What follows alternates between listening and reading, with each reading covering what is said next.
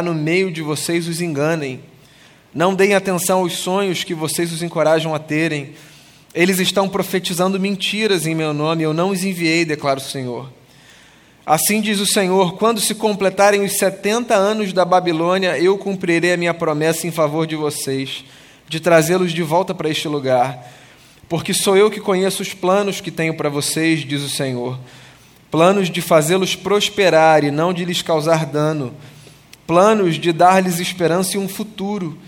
Então vocês clamarão a mim, virão orar a mim e eu os ouvirei. Vocês me procurarão e me acharão quando me procurarem de todo o coração. Eu me deixarei ser encontrado por vocês, declara o Senhor, e os trarei de volta do cativeiro. Eu os reunirei de todas as nações e de todos os lugares para onde eu os dispersei e os trarei de volta para o lugar de onde os deportei, diz o Senhor. Eu me lembro que quando a gente começou esse cenário pandêmico, de maneira mais intensa aqui no Brasil, especificamente a segunda quinzena de março do ano passado, um dos textos nos quais eu mais meditei foi exatamente esse texto da carta do profeta Jeremias. Porque esse texto é um texto que, pelo menos na minha cabeça, fazia muito sentido para aquela ocasião. E que ocasião era aquela? E ainda é em alguma medida. A ocasião de nós nos encontrarmos num lugar, num momento indesejado, contando as horas para que o tempo passasse. Na verdade, esse texto é símbolo não do começo da pandemia apenas, mas de muitas ocasiões na vida pela qual nós passamos e desejamos exatamente isso, fazer a hora passar. A nossa relação com o templo, ela é com o tempo, perdão, ela é muito relativa, né? Por mais que ele bata sempre no mesmo compasso, às vezes a gente tem a sensação de que ele está correndo demais e às vezes a gente tem a sensação que ele está correndo de menos. Quando a gente está num cenário indesejado, não planejado, ruim, a gente geralmente tem a sensação de que o tempo está correndo de menos e a gente quer que ele acelere, que ele passe mais rápido. E uma pergunta que a gente se faz num cenário como esse, uma pergunta que eu me fiz lá atrás, e acredito que muitos, se não todos de vocês, e que a gente se faz também em outros momentos da vida, é: quando a normalidade vai voltar? Quando a gente vai voltar àquele tempo que, pelo menos na nossa cabeça, a gente chamava de tempo normal.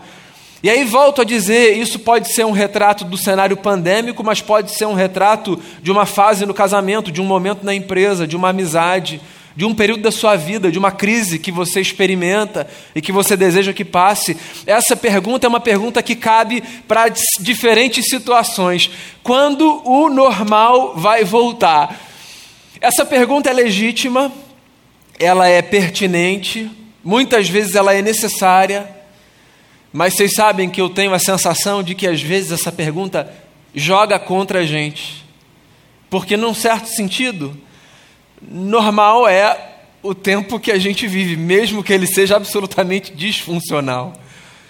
De modo que quando o normal vai voltar ou chegar, é uma pergunta que às vezes impede a gente de viver tentando fazer desse novo cenário, indesejado que seja, o nosso normal. Até porque, se a gente parar e analisar a vida, não tem nada tão linearzinho que a gente possa medir com uma régua para dizer assim: ó, isso aqui é o normal. A vida está sempre escapando, tem sempre alguma coisa que está fora do controle, sempre tem um elemento ou mais fora do planejado, uma variável que a gente não previu. Ou uma que a gente previu, mas que fugiu do nosso controle, a gente não conseguiu reagir a ela da forma que a gente achou que fosse conseguir. Essa história que eu li para vocês é uma história que ajuda a gente a entender de que maneira a gente encara as muitas fases da vida nas quais a gente deseja uma suposta normalidade sem perceber que, amigos e amigas, a normalidade é o que a gente tem, seja lá o que for. Esse texto, para situar você que por acaso esteja se deparando com ele pela primeira vez, é uma carta que um profeta, no período mais difícil do período do povo de Israel, pelo menos dessa jornada que a Bíblia narra, o período do cativeiro babilônico, é uma carta que um profeta escreve para o povo que estava no cativeiro na Babilônia. Então, encurtando uma longa história, o povo, ou parte do povo de Israel, tinha sido deportado da sua terra, levado para uma outra terra que não era sua, para viver numa cultura que não era sua, com um idioma que não era o seu, distante da sua pátria, distante dos seus amigos e familiares, da terra afetiva com a qual aquele povo é, estava vinculado na sua história, na construção da sua jornada, e esse povo estava profundamente aflito e angustiado porque não é para menos. Se a gente vai para uma outra terra que não é a nossa, com uma cultura que não é a nossa, um povo que não é o nosso, uma língua que não é a nossa, e tudo isso sem a gente poder escolher, de maneira forçada, imposta, vivendo ali sob o estigma dos esses são os estrangeiros que vieram para cá para nos servir, vamos combinar que a vida nesse cenário não é nada fácil.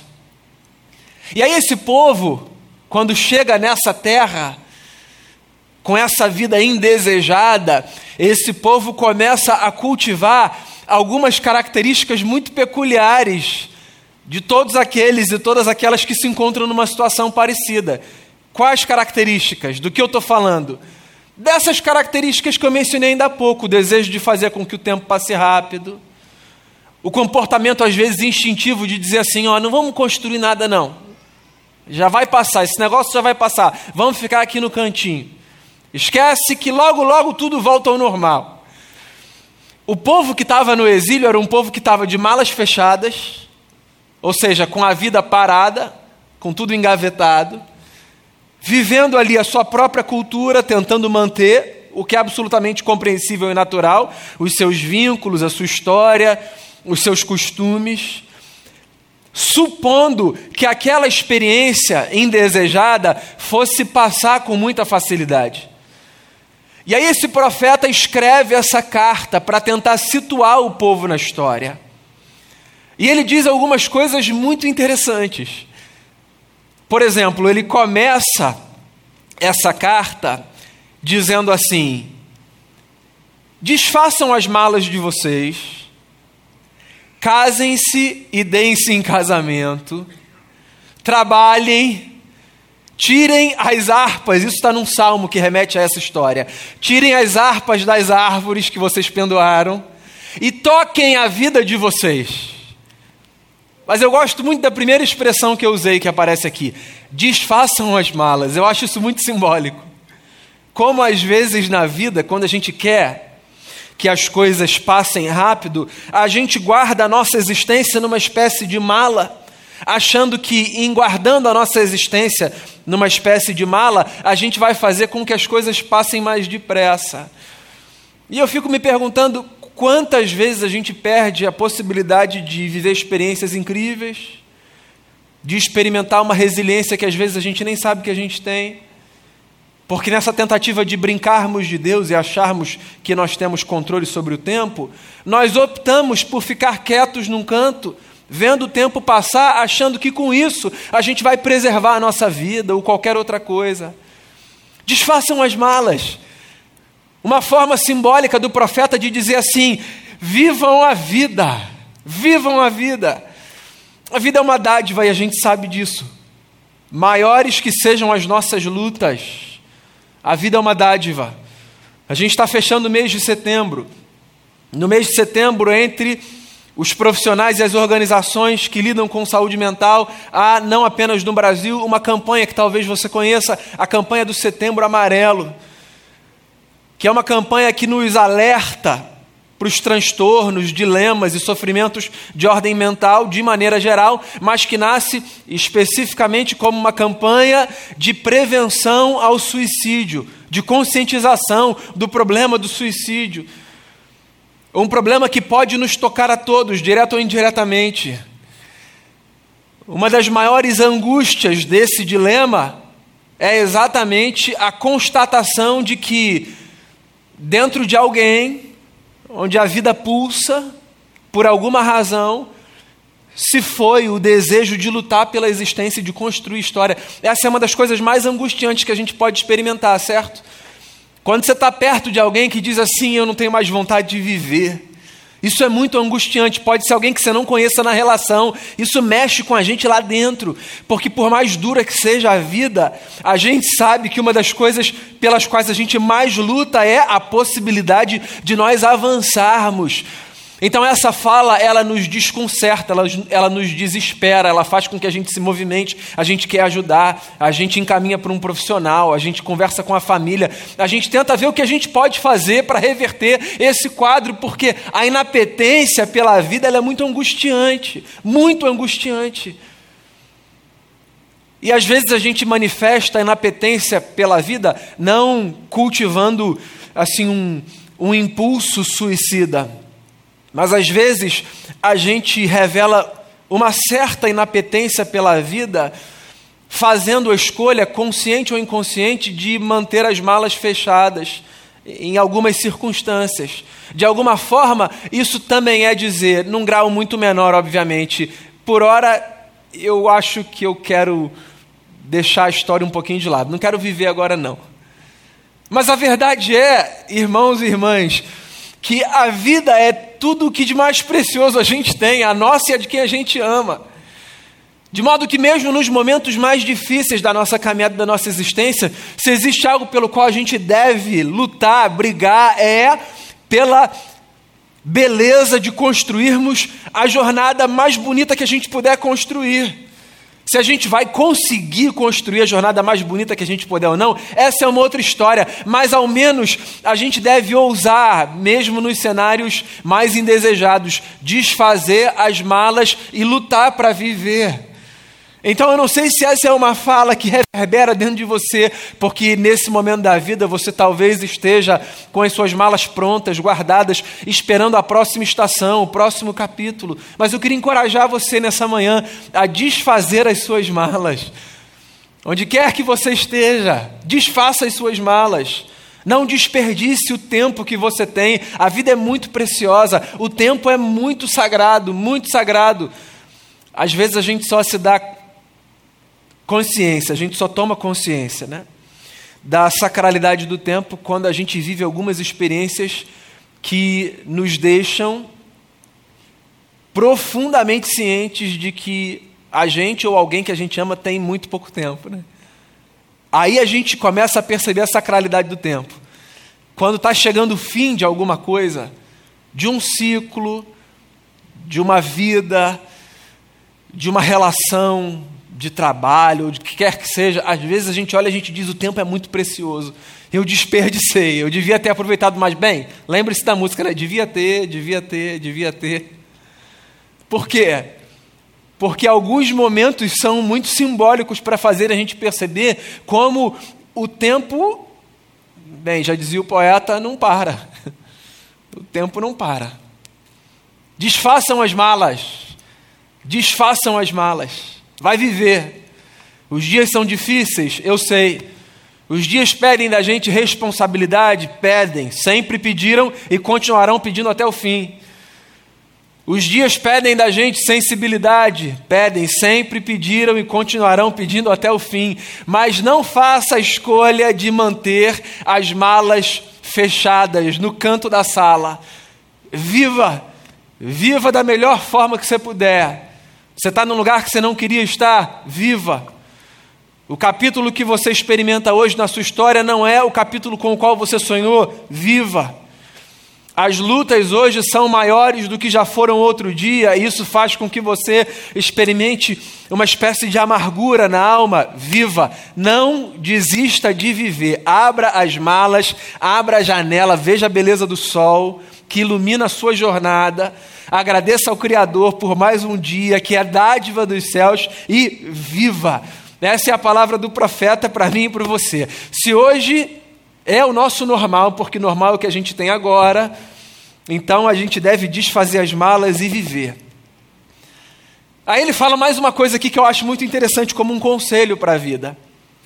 Ele diz assim, ó: Busquem a prosperidade da cidade de vocês porque a prosperidade de vocês depende da prosperidade da cidade de vocês. E orem pela paz da cidade de vocês, porque a paz de vocês depende da paz da cidade de vocês. Eu acho isso muito interessante. É mais um passo na lógica da carta. Primeiro ele diz assim, ó, desfaçam as malas, mas eu posso muito bem desfazer as malas e viver dentro dos limites da minha casa, pensando assim, bem, se eu mantiver esse ambiente saudável, então eu estarei são. Sim e não. É melhor você manter esse ambiente saudável do que manter esse ambiente um caos. Ok. Mas todo mundo aqui sabe que a nossa vida vai para além dos limites da nossa casa. E eu acho muito interessante a maneira como o profeta apresenta o seu discurso. A paz de vocês, a paz da cidade. A prosperidade de vocês, a prosperidade da cidade. De alguma forma, ele está ensinando a gente a olhar para essas duas dinâmicas, do micromundo e do macromundo. Não adianta eu me esforçar para que as coisas estejam bem apenas no lugar do micromundo da minha existência, esse lugar onde eu estou, dos relacionamentos nucleares que eu vivo. Eu preciso me empenhar para que o macromundo seja o melhor possível no que depender de mim. Bem, conhecedores do mundo que somos, das suas mazelas, das suas lutas e de como problemas sempre existirão, é possível que nós olhemos para essa fala do profeta e minha aqui continuamente e digamos assim: bem, mas isso é uma, uma utopia, as coisas não vão mudar. Tá bom, tá bom. Mas é melhor que a gente se mova por utopias do que que a gente não se mova. Entregue os pontos. É melhor que a gente acorde todos os dias pensando assim, ó, no que depender de mim, o recreio vai ser mais bacana, do que que a gente diga assim, ó, esquece, o recreio não tem jeito, comamos e bebamos porque amanhã morreremos. Eu sei que é versículo, mas está em outro contexto, tá? Só para você ficar tranquilo. Não é melhor eu pensar assim, olha, a minha paz depende da paz desse lugar. Esse lugar é o lugar onde eu vivo. Essa cidade é a cidade onde eu vivo. Então eu não devo construir uma espiritualidade que só me faz olhar para o lugar do outro, para a cidade do outro e dizer assim: ah, lá que é bom. Eu preciso construir uma espiritualidade que me faz olhar para o lugar onde eu estou e dizer assim: por mais desafiador que seja, por mais que haja elementos culturais assim incrustados na história desse lugar, que tornem a vida difícil sob algumas óticas e sob alguns aspectos, do que depender de mim, eu vou trabalhar, eu vou contribuir para que o ambiente seja melhor. Por quê? Porque a minha paz depende da paz do lugar, e a minha prosperidade depende da prosperidade do lugar. Então não busque apenas a sua paz, não viva apenas para que você esteja melhor. Dedique parte da sua existência a fazer com que outros vivam melhor também. E pessoal, para que isso não pareça uma nova edição de Missão Impossível, você não precisa pensar em nada grandioso, não, nada grandioso. Você pode pensar na forma como você trata a pessoa que trabalha no prédio ou no condomínio onde você mora. Você pode pensar na maneira como você vai interagir com o seu vizinho. Verdade ou mentira? Uma das maiores dádivas da vida é você ter um vizinho tranquilo, não é? Abençoado, não é? É uma das maiores bênçãos da vida.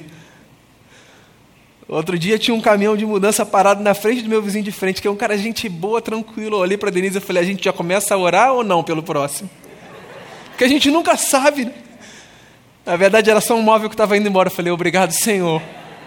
Permanece a paz porque a minha paz depende daquela paz. E é assim, a gente não precisa pensar na política pública que a gente vai construir apenas, sabe? Vou me engajar com as coisas grandes da cidade. Bem, se você estiver nesse lugar de construir política pública e de se engajar com as coisas grandes da cidade, ótimo. Então leve isso para esse cenário. Mas eu tenho a sensação de que para a maioria de nós vale muito mais pensar no micromundo das relações, porque é o que todo mundo experimenta. Então você pode contribuir para a prosperidade e para a paz de onde você está, porque você vai desfrutar dessa bênção, dessa dádiva. Você vai desfrutar disso. Então não é apenas eu pensar em mim, é eu contribuir de alguma forma para que camadas cada vez mais externas da sociedade desfrutem dessa mesma paz que eu desejo para mim. Se é uma paz que eu desejo para mim, porque eu não vou desejar para todo mundo? E se é uma prosperidade que eu almejo experimentar, por que eu não vou almejar que outros experimentem também? Então desfaça as suas malas. Esse é o meu primeiro conselho para você. Desfaça as suas malas. O meu segundo conselho para você é: busque a prosperidade da cidade, não apenas a sua. Ore pela paz da cidade e não apenas pela sua própria paz. Mais um conselho que o profeta dá aqui, que é muito interessante. Ele diz assim, ó: Não sejam enganados pelos falsos profetas. Não sejam enganados. Do que, que Jeremias está falando especificamente aqui? Jeremias está falando de alguns homens que no seu tempo se levantavam como profetas, mas que estavam mais comprometidos de dizerem o que as pessoas queriam ouvir do que o que eles percebiam da parte de Deus. Essa é a crise de Jeremias aqui. Num outro capítulo da sua carta, do seu livro, ele fala, por exemplo, sobre os profetas que diziam paz, paz, quando não havia paz. Então o que estava acontecendo aqui era o seguinte: o povo estava no cativeiro, ou parte do povo. Alguns profetas diziam o seguinte: vai passar rapidinho, esse negócio já está acabando, fiquem tranquilos. Eles estavam muito mais é, comprometidos, perdão, com oferecerem um discurso palatável do que lidarem com o povo e com a realidade da vida. Então eles eram chamados por Jeremias de os falsos profetas. Falsos profetas desse contexto bíblico é sempre uma referência a essa gente que num verniz religioso, com uma roupagem religiosa, se valendo do nome de Deus, anuncia um discurso que está desconectado com aquilo que Deus deseja dizer para aquela gente naquela história, naquele cenário. Esses eram os falsos profetas. E aí o que Jeremias está dizendo é: não deem ouvidos a essa gente. E eu acho isso muito interessante, porque essa é mais uma realidade muito comum do nosso tempo, não apenas do nosso tempo, mas de qualquer tempo a realidade de nós ouvirmos em nome de Deus muitas coisas que não tem nada a ver com Deus, com a sua ética, com a sua ótica. Então, não dar ouvidos a falsos profetas significa viver com a sensibilidade e com a maturidade de discernir aquilo que a gente ouve, para saber se o que a gente ouve vem da parte de Deus ou não. E veja bem, saber se o que a gente ouve vem da parte de Deus ou não vai muito além do que dizer um grupo está aqui, esse grupo é de profeta de verdade, o outro está ali, tá ali, esse grupo é de falso profeta. Não caia nessa, tá? Porque os nossos critérios são muito, muito superficiais e tendem a ser profundamente equivocados em diversos cenários. Lembre-se, inclusive, que numa experiência interessante, Jesus olhou para um discípulo seu, amigo, que foi com ele até o fim e que se tornou apóstolo da igreja e disse: Arreda-te, Satanás, pois não cogitas das coisas de Deus, mas sim das dos homens. Eu acho essa experiência de Jesus com Pedro muito interessante porque ela faz a gente perceber que ninguém está tão é, comprometido com a verdade assim a ponto de garantir que tudo que disser, sempre que disser, será a verdade absoluta, que não precisará dos seus interlocutores uma capacidade crítica para discernir. Então, o que quer que você ouça, de qualquer pessoa, faça a sua análise à luz das Escrituras. O que você ouvir de mim, de qualquer pastor da igreja, de qualquer liderança de qualquer lugar, faça a sua própria leitura, faça a sua análise. Busque crescer em maturidade, leia o texto, leia por si. Ouça o que a gente diz, tome como baliza, mas tenha a coragem e a ousadia de dizer: é interessante essa perspectiva, mas eu leio de outra forma. É, eu achei essa sua fala uma fala assim que me fez pensar, mas eu, eu continuo encarando isso a partir de outra ótica. É um direito que você tem. A gente vai continuar amigo, pode acreditar. Tem crise com isso não. O que a gente não pode é viver dependendo da leitura de uma terceira pessoa o tempo todo. É isso que a gente não pode. Porque isso significa se abrir para permanecer numa relação profundamente imatura e absolutamente perigosa. Sempre que eu dou a uma terceira pessoa, seja ela quem for, a chave para conduzir a minha história e o direito de dizer quais são todos os passos que eu vou dar, eu me mantenho numa relação imatura de fé e eu me coloco em cenários assim arriscados, no mínimo. Então faça as suas próprias leituras. Leia o texto, ouça, use a sua capacidade crítica. Sempre que a gente fala desse tema, a gente se lembra de uma experiência narrada por Lucas em Atos dos Apóstolos, né? em que o autor do texto destaca a nobreza dos cristãos de Bereia que eram os cristãos que viviam numa cidade, e ele coloca isso bem, fazendo uma contraposição com os cristãos de Atenas. Isso está lá em Atos capítulo 17, 16, 17. Os cristãos de Atenas eram cristãos ávidos por novidades, recebiam tudo, e os cristãos de Bereia eram cristãos que examinavam o texto dos apóstolos, a fala dos apóstolos, para ver se aquilo fazia sentido à luz das Escrituras. É muito interessante isso. Paulo teve o seu discurso avaliado e tem que ter. Não tem ninguém tão seguro das suas visões de mundo, das suas compreensões, a ponto de não precisar ter o seu discurso avaliado. Avalie tudo que você receber, avalie tudo, tudo, tudo. E siga em harmonia com a sua consciência e com a sua maneira de ler a vida, a Bíblia, porque isso faz a gente crescer. Então está aqui o profeta dizendo: não deem ouvido aos falsos profetas, não dê ouvido aos falsos profetas. E ele fala mais uma coisa muito interessante aqui, como um conselho para a vida.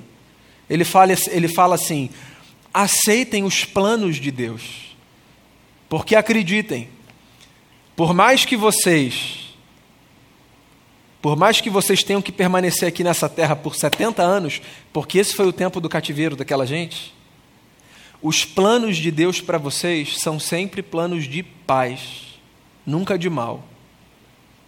Essa fala é muito balizadora. Na verdade, de tudo, essa fala é a fala que faz com que todos os outros elementos façam sentido. Por quê? Porque ninguém em sua consciência vai olhar para um cativeiro e vai dizer assim: plano de Deus para minha vida. Ninguém. Ninguém vai olhar para um deserto em sã consciência e dizer assim: Ah, obrigado, Senhor, estava esperando por isso, tenho certeza que veio das tuas mãos. Vai, tira a máscara da espiritualidade. Não, eu diria, eu. Não, calma. Vamos para esse lugar da humanidade. Você está sofrendo, você está lendo a história dizendo assim: eu não merecia isso, eu sou uma boa pessoa. Todas aquelas leituras que a gente faz. Eu não pedi para passar por isso. Não é natural que a primeira leitura que a gente faça, a menos que a gente esteja muito doutrinado, e eu não estou usando aqui a expressão doutrinado da forma correta, assim, é, positiva, é isso que eu quero dizer. A menos que a gente esteja muito formatado, a gente tende a olhar para os sofrimentos e dizer: por que, Senhor? É, é absolutamente humano e é tranquilo. A gente dizer: puxa, Senhor, eu estou aqui, estou lutando, estou vivendo. É natural, é humano. É. O que significa dizer também que é difícil a gente olhar para esse cenário e dizer: estou tranquilo, Senhor, estou em paz. Razão pela qual, sempre que a gente está no deserto, uma das coisas que a gente mais gosta de ouvir é as pessoas dizerem assim: fica tranquilo, Deus está com você, esse negócio vai passar. A gente gosta de ouvir isso, por quê? Porque esse pensamento não é um natural, um pensamento natural do momento em que a gente está atravessando o deserto. E aí o profeta, por mais que ele diga com clareza: vivam porque vocês vão ficar aí 70 anos, desfaçam as malas. Por mais que ele diga com clareza, orem pela prosperidade dessa cidade, que é a cidade que oprime vocês. Por mais que ele diga com clareza, não acreditem nos falsos profetas que estão dizendo coisas boas para bajularem vocês. Ele diz isso tudo com muito, muita clareza, isso tudo é muito duro. Mas é bacana porque ele não deixa de dizer no final: acreditem, os planos de Deus para vocês são planos de paz. Eu gosto muito dessa fala. Eu é que sei, diz o Senhor, os pensamentos que tenho a respeito de vocês. Pensamentos de paz e não de mal, para dar a vocês o fim que vocês desejam. Vocês vão orar e eu vou ouvir vocês. Vocês vão me buscar e vocês vão me encontrar. Eu serei achado de vocês, eu serei achado. E eu farei mudar a sorte de vocês. eu não sei se você está nesse lugar. Malas fechadas, desgosto pela vida, frustrado, quase cedendo aos discursos dos falsos profetas e se fazendo perguntas legítimas e profundas na alma, do tipo: Senhor, até quando? Por quê? E como? Eu quero lembrar você nessa manhã, nessa manhã, os pensamentos de Deus a nosso respeito são sempre de paz, nunca de mal. E a verdade é, onde quer que a gente esteja, num vale profundo ou no alto de uma montanha, o que faz o nosso dia ter brilho, cor, é a certeza da presença e da companhia dele, verdade ou mentira. Nos dias difíceis, a lembrança de que ele está com a gente faz toda a diferença. Nos dias fáceis, a certeza que ele está com a gente faz toda a diferença. E de tudo, o mais importante, eu acho, é a gente se lembrar exatamente disso. Ele sempre está com a gente. Sempre, sempre, sempre. Que nessa manhã, amigo e amiga de perto e de longe, você desfaça as suas malas, viva a sua vida, enfrente as suas lutas, conte com a comunidade, acreditando que você tem companhia. O Eterno não nos desampara. Os seus planos são sempre de paz, nunca, nunca, nunca de mal. Ouça uma canção e ore aí no seu lugar por você ou por quem você se lembrar nesse momento, mas coloque a sua vida diante do Senhor e permita que Ele fale através dessa oração final que será cantada. Em outras circunstâncias, esse seria o momento que a gente viria todos à frente. Conta da pandemia, eu vou te convidar a ficar de pé aí onde você está. A gente vai orar junto. Nós vamos interceder ao Senhor dos Exércitos, ao nosso Deus. Feche seus olhos. Pai querido, como é para gente o tempo de paz descobrir que o Senhor está conosco, apesar das guerras que nos cercam. Como é importante para a gente ouvir a leitura do texto que diz que o Senhor é quem sabe os pensamentos que tem ao nosso respeito e que os seus pensamentos para conosco são sempre pensamentos bons, pensamentos de paz e não de mal. Deus, em nome de Cristo Jesus, que a gente consiga, na nossa vida, nas nossas relações, sermos pessoas de paz.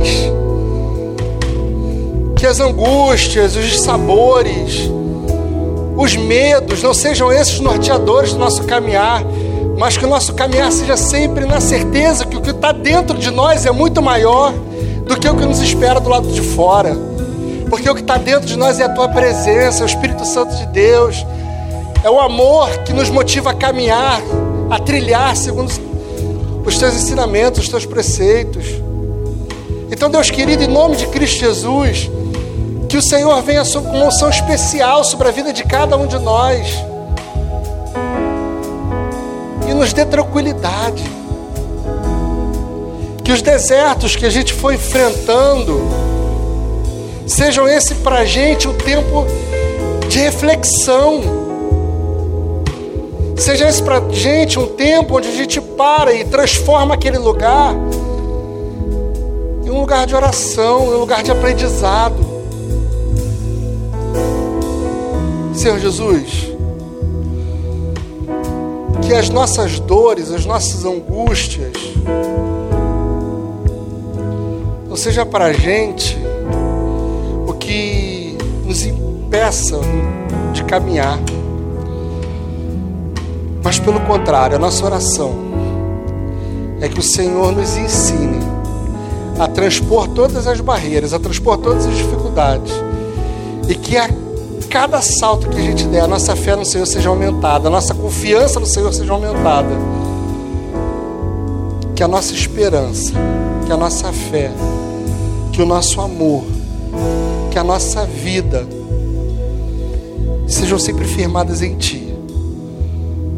Porque o mais importante para a gente, o mais importante para os teus filhos e filhas, para nós que estamos aqui, que ouvimos o que o Senhor falou conosco, que o mais importante seja sempre a certeza de que o Senhor é que nos guarda, o Senhor é que vai à nossa frente, o Senhor é que nos sustenta. Ser com teus filhos e filhas, abençoe teu povo. O Senhor conhece cada coração aqui essa manhã, sabe quais são os nossos desafios, sabe quais são as nossas angústias. Deus, o Senhor conhece, o Senhor conhece a dor de cada um, o sofrimento de cada um, o deserto de cada um. O Senhor sabe quando a gente agradece, mas o nosso coração está. Não há gratidão. O Senhor sabe quando a gente professa que confia, mas sabe que a nossa confiança está totalmente abalada. Então que o Senhor restaure, que o Senhor renove, que o Senhor faça, em nome de Cristo Jesus, uma transformação na nossa vida e que a gente tenha plena certeza, plena certeza, de que o Senhor está conosco. Que a nossa fé em Ti seja sempre aumentada. A nossa oração é o nosso desejo. Que o Senhor derrame graça, paz, misericórdia e confiança sobre as nossas vidas como ouvimos e acabamos de cantar, que a tua presença seja o lugar para a gente que faz o nosso espírito ficar mais leve, a nossa angústia se transformar em alegria. Porque a tua presença, os teus braços, a tua casa, a tua habitação em nós, seja para os teus filhos e filhas um sinal da confiança que a cada dia depositamos mais e mais no Senhor. É a oração que nós fazemos. Que a graça do nosso Senhor e Salvador Jesus Cristo, o amor de Deus, o nosso Pai, as doces e infinitas consolações do Santo Espírito estejam sobre o povo de Deus. Em nome de Cristo Jesus. Amém e amém.